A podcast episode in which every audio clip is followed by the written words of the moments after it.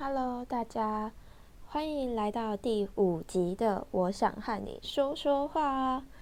很高兴我终于成功的坚持更新了五集，然后也很谢谢大家的收听，以及给我很多意见的朋友，还有底下留言跟我分享的人，真的非常谢谢你们。我自己到现在都还是蛮开心的，在分享跟记录生活。就是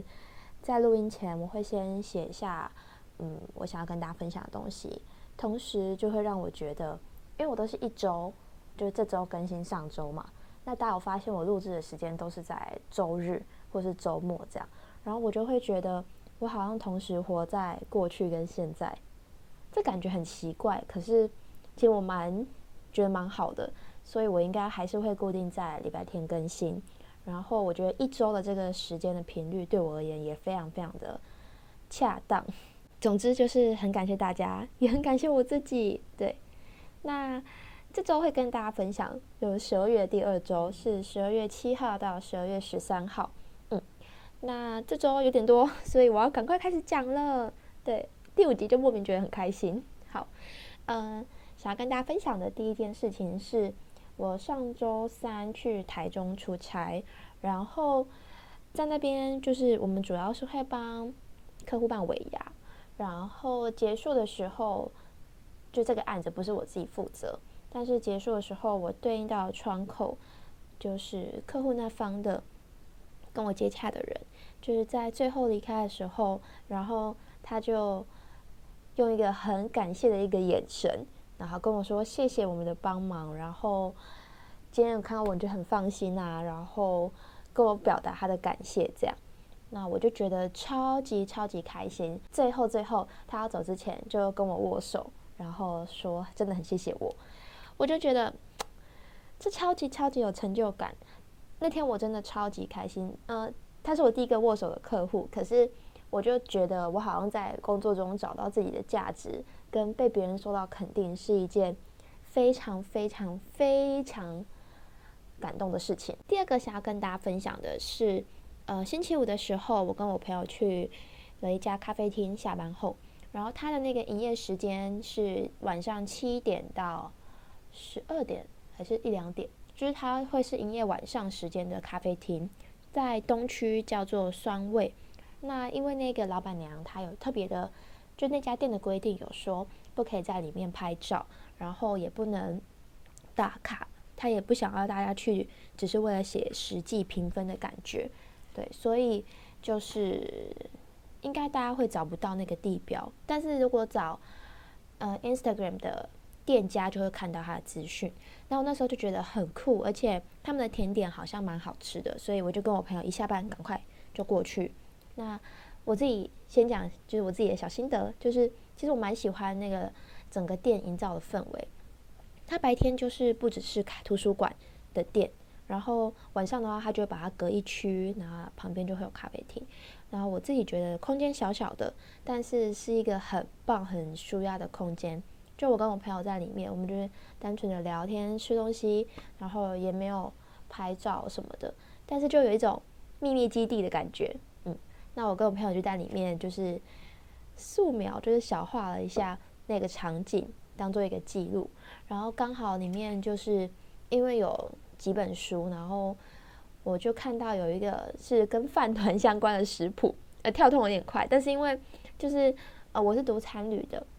然后我们之前在大一、大二的时候上一些制备课，像是中餐、西餐那种，我们都会要手抄食谱，然后就会在期中或期末的时候会当做作业交回去这样。虽然不知道有没有认真看啊，但是就那个食谱，我到现在都还留着。就是某几道菜，我可能真的想吃的时候，我都会去看。然后它里面就有一个食谱，是因为是跟饭团相关，就是竹笋炊饭饭团。然后我就想到之前很久很久之前，我还会吃便利商店的东西的时候，就 Seven 有一个竹笋饭，我觉得超好吃的。可后来就都没有看到，好像是夏天限定吧。那我就抄了这一个的食谱，然后我就想说，如果又就是竹笋的季节，跟我又开始认真做饭的话，我就要来做这个饭，跟大家分享。我真的觉得竹笋饭很好吃，就是它会有那种呃酱油啊，或者是香菇水、竹笋的味道，整个跟饭一起煮，你就会觉得那个饭里面很新鲜，就是很好吃啊。哦，然后回归到酸味，就是我们那天点了，我们两个人然后点了三个蛋糕跟两杯饮料，因为低消是一人一杯饮料。呃，它有一个是南瓜布丁，对，然后因为里面有肉桂，因为它上面是姜汁的奶油，然后我超讨厌肉桂，所以那个就是直接拜拜。对，好，然后第二个是草莓卷，我觉得草莓卷还不行，还不错。第三个是我点的什么？呃，第三个点的是，天哪，我现在一时间想不起来。不，但我不想要剪接。嗯、第三个点的是啊，巴斯克，我觉得巴斯克很好吃，对，因为我很喜欢乳酪的蛋糕，这个我最喜欢，我居然忘记，可恶。嗯，然后还有两个饮料，一个是西西里咖啡跟鲜奶茶，鲜奶茶是伯爵的茶底，我不喜欢伯爵，但是我觉得那个味道没有到很重，所以我也可以接受。嗯，好，跟大家分享秘密基地。第三个想跟大家分享的是。星期六，我们就我中午跟朋友去吃了火锅之后，然后就去逛了有趣市集，去探班，就是他那边那天好像什么饮酒跟酒相关的，然后就是从圆山站出去后，外面是农产品市集，要再往内走。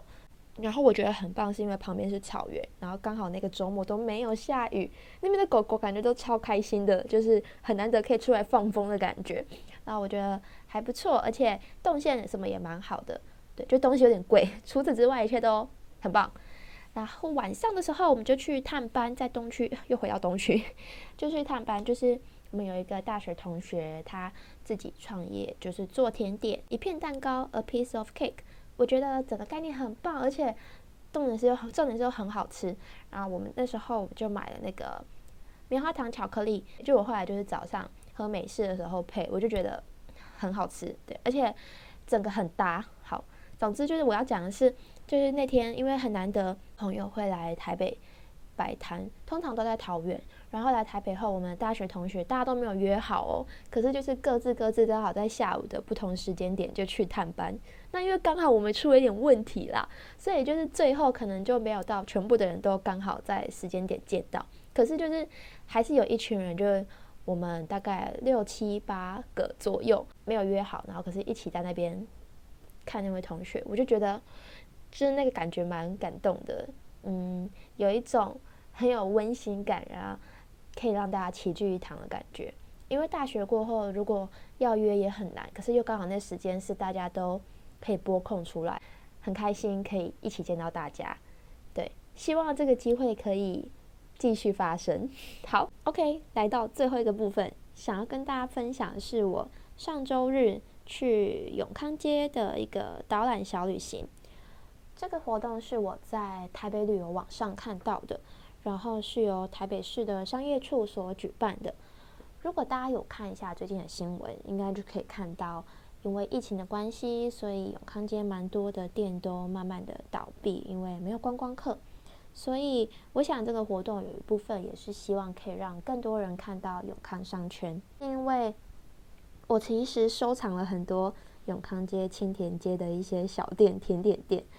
跟一直没有机会去。一方面是因为很远，另一方面是因为感觉都很多观光客，就是六日都很多人，就有点懒得去。但是其实也因缘际会有这个导览的小旅行，所以让我就是真的第一次踏进了这个地方。我自己先说，我其实蛮喜欢永康街的氛围的，我觉得整个的体验感受都很好。但是先跟大家分享这个行程，因为这个行程跟我收藏那些店家是完全不同的一个，就是不同类型。呃，行程的第一个是会在金华公园集合，那第二个的话会走到帕帕拉夏的艺文中心。这个艺文中心主要都是会有一些台湾艺术家的创作的作品，他们是希望可以把艺术走进日常生活里，所以那边贩售的东西也都是大家可以常看到的一些小物件。最大最大的不同是，它跟大家可能想象中的现代的艺文空间不太一样。嗯，第二个的话是去了金圣宇，就是以贩售茶、台湾茶为主的一个牌子，是比较新的牌子进驻到永康商圈。我们当天也有喝了他们用紫砂壶冲泡的茶饮，由轻到重，可以去体验看看。第三个是假气旺。我讲起来很破，就是那个嘉义油饭那个牌子。然后那时候导览老师是说，它其实就是一个城乡移民的一个代表的一个牌子。然后我们有除了吃油饭以外，还有做了像是珍珠奶茶的手作体验，或是手冲咖啡。接下来的话就是去绝林的凤梨酥，这个牌子在士林也有，而且他们观光客很多都会买杏仁酥啊之类的。那第五个就是去陶作坊，我们会手做一个盐矿杯，店家已经帮我们塑形好了，我们只需要上面雕刻一些自己喜欢的形状，或是把它再呃捏成自己想要的样子。对，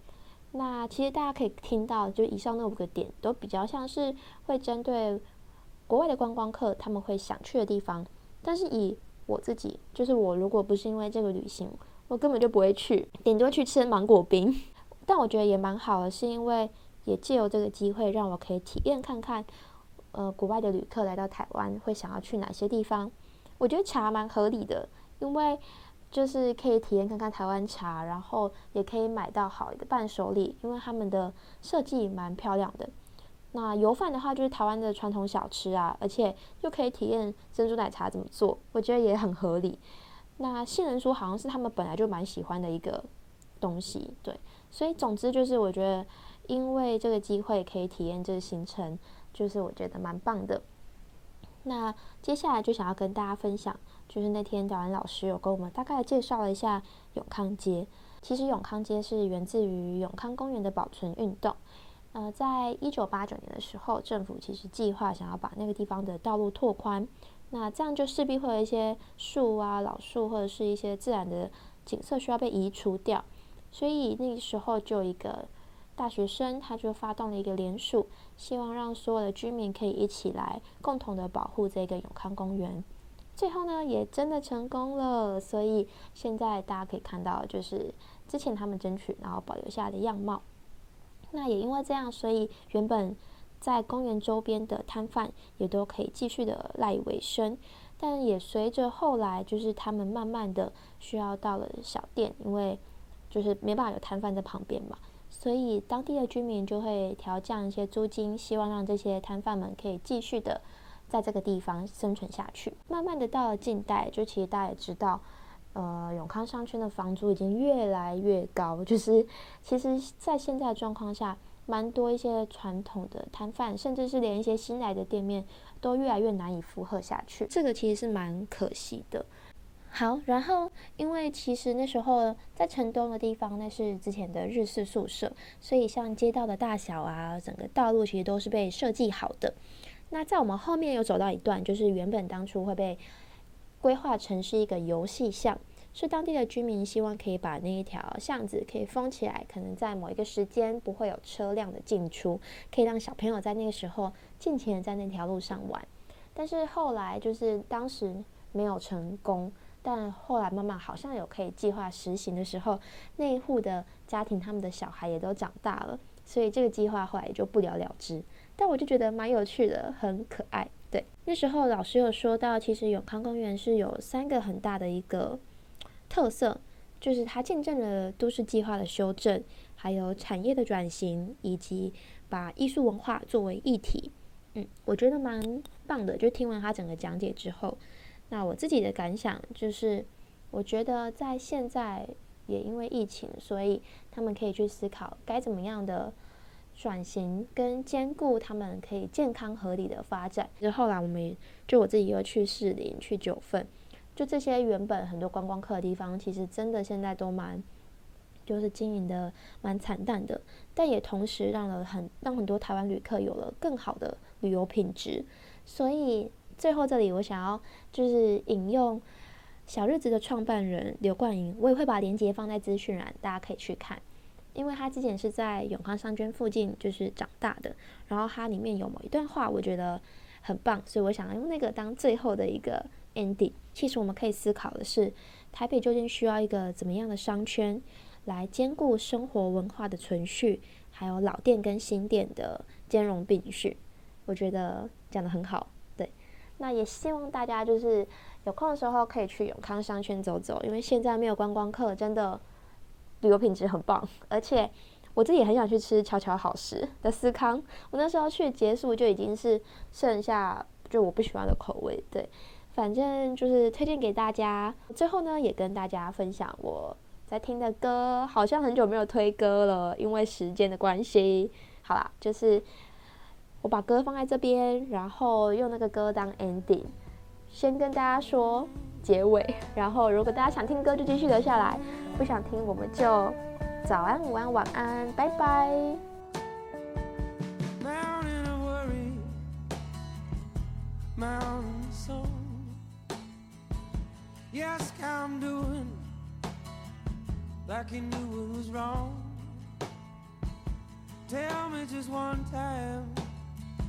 what I knew all along. I'm on your side, on your side, long and late. If you don't call me, I might lose my mind. Can't keep concentrating on all the worry I find. So just let me by. I'll Christmas.